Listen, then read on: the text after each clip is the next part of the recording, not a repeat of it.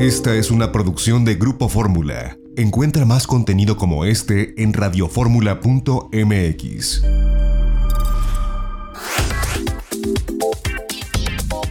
Pues yo le agradezco que nos tomen la comunicación en este día a Manuel Padra y Enrique Samperio. Ellos pues son eh, parte de eh, ese Brit Consultores. Y bueno, pues vamos a hablar un poco de, del ahorro y de, bueno, todo esto que implica eh, la falta de cultura en ese sentido que tenemos en México y que, bueno, pues a través de, de entidades con consultorías como, como esta, pues buscan que la gente y que los mexicanos dentro de la medida de nuestras posibilidades podamos pues acceder a un, pues a algún programa para poder tener eh, un ahorro. Cuéntenos, buenos días, gracias por tomarnos esta llamada. Gracias. José, buenos días, ¿cómo estás? Muchas gracias por recibirnos. Pues a ver, comenzaría preguntándoles y a ver quién quiere eh, contestar. ¿Por qué no hay cultura del ahorro en México? ¿A qué se lo atribuyen? Y si esto es solamente cosa de México o también es un fenómeno regional en América Latina. Mira, esa es una muy buena pregunta, porque justo en el tema de finanzas personales nosotros vemos eh, cómo ya estamos configurados inconscientemente, ¿no? Hay un estudio que hace Alejandro Saracho donde te explica que cinco personas en tu infancia te enseñaron inconscientemente todo lo que tiene que ver con el dinero. Enseñaron a ahorrar, a no ahorrar, a gastar, a no gastar, a endeudarte, a no endeudarte. Y esas cinco personas que te impactan en la infancia ya te configuran. Entonces tú ya creces inconscientemente con el manejo del dinero. Y puede ser bueno, puede ser malo, tampoco es culpa de ellos porque así se los configuraron. Y así poco a poco es como vamos llevando una escala por generaciones donde traemos malas finanzas personales ya inconscientemente. Entonces, eso es lo que pasa el día de hoy en la cultura en México, porque no cambiamos, no, no nos reconfiguramos en la parte financiera y venimos arrastrando esas malas deudas, ese mal manejo del dinero de nuestra familia. Eso es lo que pasa el día de hoy en la cultura en México este, en la mayoría de los casos, ¿no? Y otra de las cosas que no prevenimos, sentimos que todo, que somos inmortales y que no nos va a pasar y que no vamos a necesitar dinero. Y obviamente, pues estamos viviendo ahorita con una, una pandemia que nos pega económicamente, tanto personal como a nivel nacional y a nivel internacional, ¿no? A veces se piensa, o bueno, eh, lo, lo, que se escucha es que, pues, a partir de cierto nivel de ingresos, hablando de clase media o clase media un poco hacia arriba, es cuando la gente puede tener capacidad de ahorro. Eh, y muchas veces eh, quienes no llegan a este determinado nivel de ingresos dicen, bueno, pues si apenas me alcanza para, para vivir, ¿cómo voy a pensar en ahorrar? Sin embargo, eh, pues ustedes son especialistas, me parece que a veces tiene más que ver con la voluntad, porque independientemente del ingreso que tengas, con una buena planeación financiera puedes quizás este, poco, quizás mucho, depende de tus posibilidades, pero siempre tener algo destinado para el ahorro. Es correcto, es correcto, José. Precisamente diste en la palabra clave, planeación. Esa es, esa es la base de, toda, de todo el ahorro que podamos tener. No importa qué nivel social, económico tú tengas. Lo importante es la planeación que tú hagas y el control de tus gastos, sobre todo esos gastos hormiga que nos van sacando el dinero poquito a poco. Fíjate, José, que en esta parte no importa los ingresos, el problema es no saberlos manejar. Cuando tú percibes tus ingresos y ves ese 100% de, de sueldo o ganancias que estás teniendo en el mes, eh, tú lo que tienes que hacer es sí o sí, pase lo que pase, eliminar el 10% de ese 100% significa que ese 10%, pase lo que pase, tú lo debes de mandar al ahorro desde tu primer sueldo. Sea la cantidad que sea, sea que ganes el mínimo, eh, que seas persona media, que tengas ingresos muy altos, el sueldo que tengas, tú tienes que desde el momento que percibes el primer ingreso mandar el 10% ahorro y el 90% que te queda, hacerlo tu 100% para tus gastos. Y saber que ese es tu presupuesto y eso es lo que quieres. Eh, si yo quiero vivir en una casa mejor, si yo me quiero comprar otra cosa, si yo quiero subir mi, estilo de vida, no lo debo de hacer a través de ingresos activos, lo debo de hacer a través de ingresos pasivos, que son dos ingresos que todos tenemos acceso al día de hoy.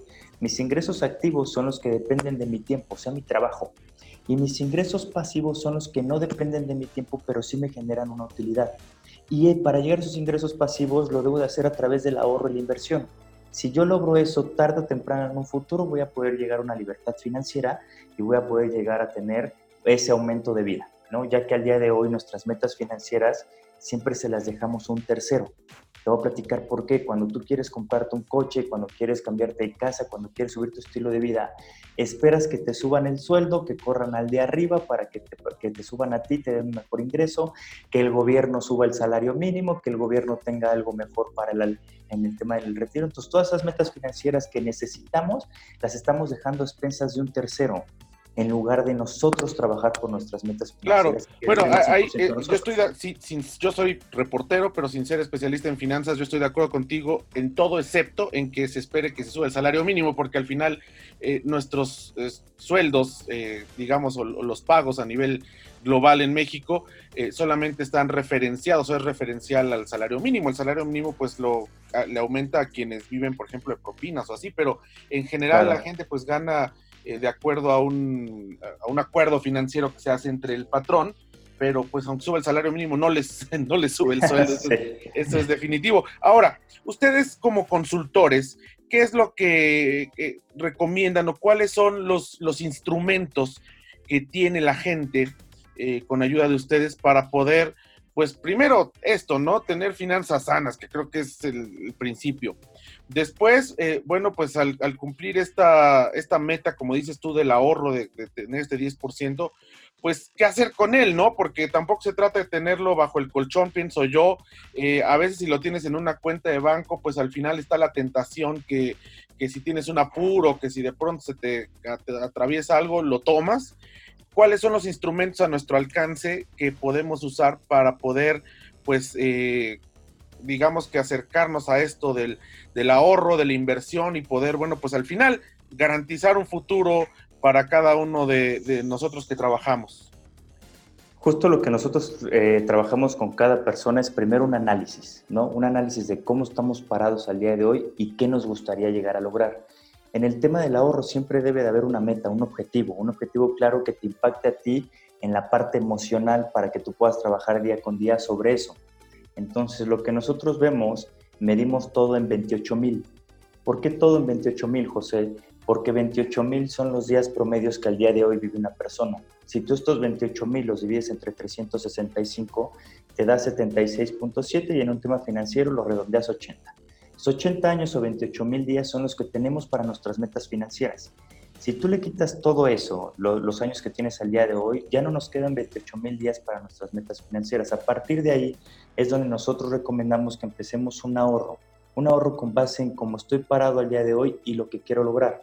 ¿Por qué? Porque a veces una persona quiere ahorrar para una casa, un coche, la educación de los hijos, el retiro, que es una de las preocupaciones más grandes en México, y cada uno tiene, tiene diferentes este, metas financieras. Entonces lo que buscamos es primero ver cuál es la prioridad y a partir de ahí trabajar. Existen programas a través de compañías muy grandes, muy fuertes, reguladas al 100% en México, que tenemos convenios con ellas y una solvencia increíble de manera internacional, donde es muy accesible empezar a ahorrar de manera mensual, trimestral, semestral, anual, con base en, cómo perciben las personas sus ingresos y que ese ahorro se vaya a largo plazo para generar un rendimiento garantizado. ¿ok? Nosotros lo que buscamos en las metas financieras es que nuestros clientes, uno, generen el hábito a través de un programa este, en una compañía muy sólida, aquí constituida en México, y a través de eso generar un rendimiento garantizado, ¿ok? Que la compañía garantice en contrato el rendimiento que te va a dar. No arriesgarlo, no esperar si la bolsa baja, si, la sube, si sube, si nos fue una pandemia, sino que tú tengas garantizado esa meta. ¿Por qué? Porque con el tema del patrimonio no se puede jugar, se tiene que asegurar, tienes que garantizar ese patrimonio, porque no puedes jugar y de repente de 10 años haber perdido el dinero de un cliente. O sea, al día de hoy hay programas donde tú puedes estar ahorrando de manera mensual y llegar a ese objetivo muy claro. Pero eso sí, uno, primero creando el hábito del ahorro y dos, creando un programa específico para cada persona. O sea, hacemos un traje a la medida para con base en la necesidad, con base en lo que el cliente puede llegar a ahorrar al día de hoy, alcance su meta financiera. Ahora, aquí en este sentido, aquí les pregunto, Manuel Enrique, eh, una cosa es el, valor nominal del dinero, otra cosa es el valor real. Digo, si yo ahorro ahorita, eh, estamos en México, son pesos, hablemos de 10 pesos, ese es el valor eh, pues, nominal que tiene, pero esos 10 pesos dentro de 5 años, yo no sé si su valor real vaya a seguir siendo el de 10 pesos, porque a lo mejor esos 10 pesos van a valer en cinco años o en diez años dos pesos por la inflación, por la devaluación, por la situación que pudiera haber. Ojalá fuera más, ¿no? Pero la tendencia en, el último siglo es que el, valor real viene disminuyendo. Con estos instrumentos financieros, ¿cómo se puede garantizar que no se pierde el valor del dinero y no tenerlo que invertir en dólares o en otras divisas que, bueno, también corren su riesgo, pero es lo que a lo mejor pensamos muchos, que es lo único que le da garantía al dinero de no perder su valor. Exacto, acabas de dar un punto importante. Si no eliminas el impacto de la inflación a tu patrimonio, es, vas a perder. Y justo es la primera estrategia, con la que nosotros trabajamos. Existe algo interesante que algunas personas tienen una mala idea de ellas eh, porque se endeudaron con las UDIs. Las UDIs al día de hoy son las unidades de inversión. Se crearon el 4 de abril de 1995, las crea el Banco de México y lo que hacen las UDIs son que están indexadas a la inflación. ¿Qué quiere decir esto? Que cada que la inflación le pega al país, que es diario, la UDI aumenta el mismo porcentaje. Significa que si yo cambio mi dinero o empiezo a ahorrar e invertir mi dinero en UDIs, cada que la inflación le pega al país, mi dinero nunca va a perder valor adquisitivo. Y si hoy con 10 pesos me compro una taza de café, eh, tenerlo en UDIs me garantiza que en 5, 10, 15, 20 años me siga comprando esa misma taza de café y lo que acabas de mencionar no me impacte, ¿no? Recuerdo hace 10 años que ibas a la tienda con 10 pesos y compras unas papas, un refresco, y al día de hoy el refresco no te alcanza y las papas tampoco, ¿no? Eso es inflación y eso hace que se devalúe nuestro dinero y las UDIs hacen que, contra, o sea, que le pegues a la inflación y aumenta el mismo porcentaje de tu dinero. Ahora, ¿cómo pueden, eh, Manuel Prada, buscarlos, eh, contactarlos? Porque, bueno, eh, aquí podemos hablar de esto en términos generales, pero cada persona, cada familia, pues tiene una realidad diferente y por lo que estoy escuchando e intuyo, ustedes pueden dar una asesoría, pues realmente personalizada y dar opciones para la necesidad de cada individuo, de cada familia. Y yo creo que vale mucho la pena pues que la gente se acerque con ustedes para saber cuáles son las alternativas que pueden existir en estos términos. Eh, como tú dices, ¿no? Sea para el retiro, sea para poder, hay gente que quizás quiera tener solamente un colchón, digamos, como se le dice coloquialmente, para poder tener algo, algo de dinero ahorrado, o proyectos como tú dices, ¿no? Como el comprar una casa, comprar un automóvil, este, la educación de los, de los hijos, en fin, ¿cómo pueden contactarles? Fíjate, tenemos un correo directo, lo vamos a decir, esamperio arroba sbrit.com.mx y este otro correo es mpadra arroba sbrit.com.mx. Muchas gracias, Enrique. Muchas gracias, José. Muchas gracias y buenas tardes. Gracias, buenas tardes. Hasta luego.